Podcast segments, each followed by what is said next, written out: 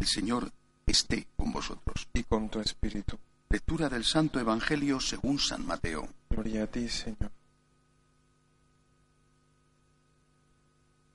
En aquel tiempo dijo Jesús esta parábola. Un hombre, al irse de viaje, llamó a sus empleados y los dejó encargados de sus bienes. A uno le dejó cinco talentos de plata, a otro dos, a otro uno, a cada cual según su capacidad. Luego se marchó. El que recibió cinco talentos fue enseguida a negociar con ellos y ganó otros cinco. El que recibió dos hizo lo mismo y ganó otros dos. En cambio, el que recibió uno hizo un hoyo en la tierra y escondió el dinero de su señor. Al cabo de mucho tiempo volvió el señor de aquellos empleados y se puso a ajustar las cuentas con ellos. Se acercó el que había recibido cinco talentos y le presentó otros cinco, diciendo, Señor, cinco talentos me dejaste, mira, he ganado otros cinco. Su señor le dijo, Muy bien, eres un empleado fiel y cumplidor. Como has sido fiel en lo poco, te daré un cargo importante. Pasa al banquete de tu señor. Se acercó luego el que había recibido dos talentos y dijo, Señor, dos talentos me dejaste, mira, he ganado otros dos.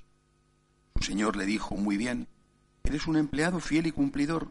Como has sido fiel en lo poco, te daré un cargo importante pasa al banquete de tu Señor. Finalmente se acercó el que había recibido un talento y dijo, Señor, sabía que eras exigente, que ciegas donde no siembras y recoges donde no espartes. Tuve miedo y fui a esconder tu talento bajo tierra. Aquí tienes lo tuyo. El Señor le respondió, eres un empleado negligente y holgazán. Aunque sabías que ciego donde no siembro y recojo donde no esparzo, pues debías haber puesto mi dinero en el banco para que al volver yo pudiera recoger lo mío con los intereses.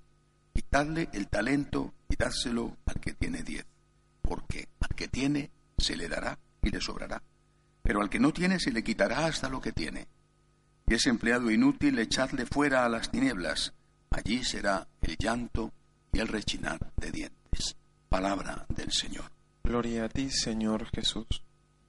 Como todas las parábolas del Señor, esta tiene unas lecciones importantísimas, porque son varias las enseñanzas. En primer lugar, el Señor sabe que tenemos capacidades distintas y por eso nos va a pedir cosas diferentes. No es justo, y Dios sí que es justo, no es justo que pida lo mismo a una persona que ha nacido en una familia equilibrada, eh, que no se han divorciado, que son católicos practicantes, que han tratado con amor a sus hijos, que han podido estudiar en, los hijos en los mejores colegios, que han podido hacer a la universidad, etcétera, que pida lo mismo a ese muchacho, a esa muchacha, que a otra persona que ha nacido en una familia desestructurada, que nunca conoció a su padre, que pasaron hombres distintos eh, por la habitación de su madre, etcétera. El Señor sabe cuáles son nuestras circunstancias y no nos va a pedir lo mismo a todos. No le va a pedir lo mismo a uno que tiene un coeficiente intelectual alto que a uno que lo tiene bajito. Eso lo sabe el Señor. Por tanto, no tenemos que compararnos con los demás. Primera lección.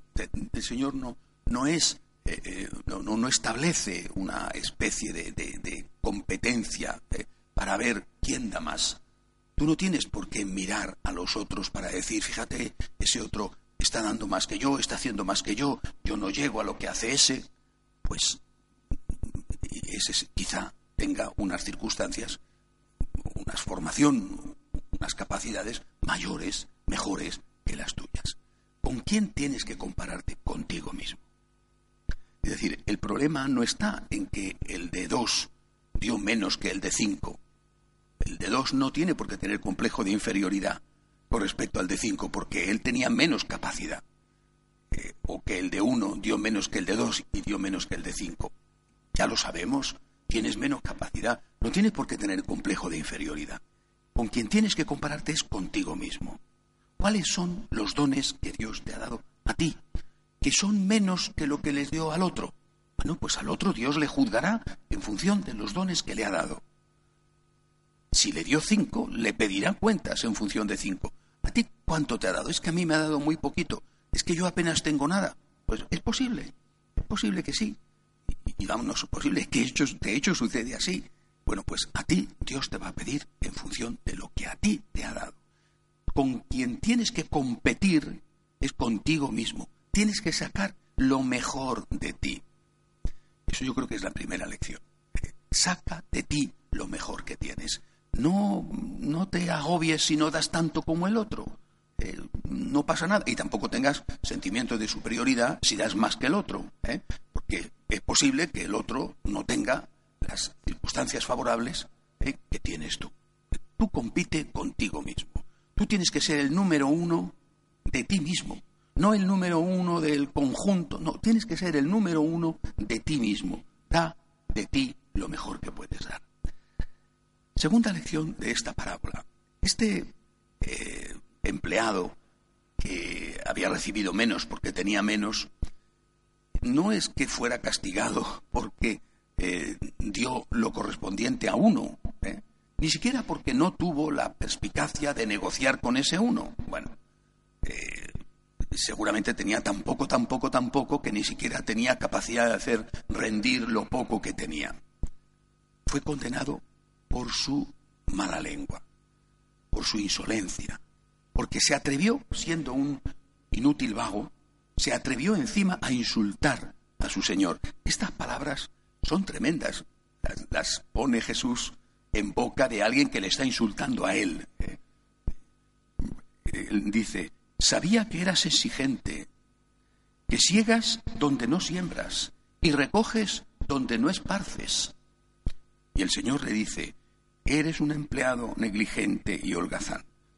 Es por tu boca que te condeno. Es decir, si tú sabías eso, al menos ponlo en el banco, que tampoco hay que ser una lumbrera, eh, pero sobre todo no insultes. ¿Qué, ¿Qué, quiere decirnos el Señor con esto? Que muchas veces damos la, echamos la culpa a otro, a otros, a Dios, al prójimo, de que las cosas nos van mal.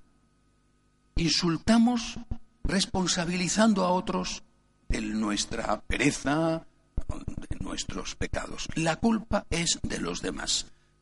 Una parte de la psicología contemporánea piensa que lo que tiene que hacer es quitarle el complejo de culpa al, al cliente, entre otras cosas porque el cliente paga. Pero lo importante es echar balones fuera. Tú has cometido esto, aquello, lo más... No, lo importante es ver de quién es la culpa. Pues la culpa fue de tus padres que no te educaron bien, la culpa fue de la sociedad, la culpa fue, la culpa es siempre de los demás. Quizá queda un resquicio diminuto, pero que al final es prácticamente insignificante. Bueno, vamos a ver. Trata de echar encima culpas que uno no tiene. Efectivamente hay atenuantes en la vida que son a veces tan atenuantes, tan importantes, que ha hecho esos atenuantes que falte la libertad. Pero, pero tú no puedes estar culpabilizando a los demás de tus errores. Eh, pues tendrán quizá algo que ver, pero eh, mírate a ti mismo. Es decir, si tú tienes que competir con alguien es contigo mismo. Y si fracasas, puede ser que en ese fracaso, pues las circunstancias o otras personas hayan tenido una parte de responsabilidad. Bien, por eso tienes que mirarte a ti mismo. Pero lo que tienes que hacer es examinar tu conciencia y decir, ¿he hecho yo todo lo que tenía que hacer? ¿He hecho lo que he podido hacer? Todo lo que he podido hacer lo he hecho. Yo no soy como aquel otro que ha hecho más, que ha tenido más éxito. Me alegro por él. Qué bien, no tengo envidia. Yo tengo que ser yo mismo. Pero tengo que dar de mí todo lo que puedo y no echar la culpa a los demás de mis fracasos. Oiga, es que usted no ha movido un dedo. Es que usted no ha hecho nada. Es que usted tenía poco, tenía poco. Pero lo poco que tenía, tenía usted que haberlo puesto en funcionamiento. Por eso, creo que es muy importante escuchar esta parábola y hacer un examen de conciencia. ¿Qué estoy haciendo con los dones que he recibido? ¿Que no tengo todos los dones del mundo? Bueno, que tengo regularcito, pues vale. Que tengo poquitos, pues con esos poquitos tengo que trabajar. No tengo que echar la culpa a nadie de mis fracasos cuando no he hecho lo que tenía que hacer. Tengo que empezar por hacer el examen de conciencia y decir, yo, Señor, he sido un siervo inútil y holgazán, perdóname, tenía que haberlo hecho mejor. Y seguro que si haces esto, el Señor te mirará con misericordia y te dará el perdón que solicitas. De pie, por favor.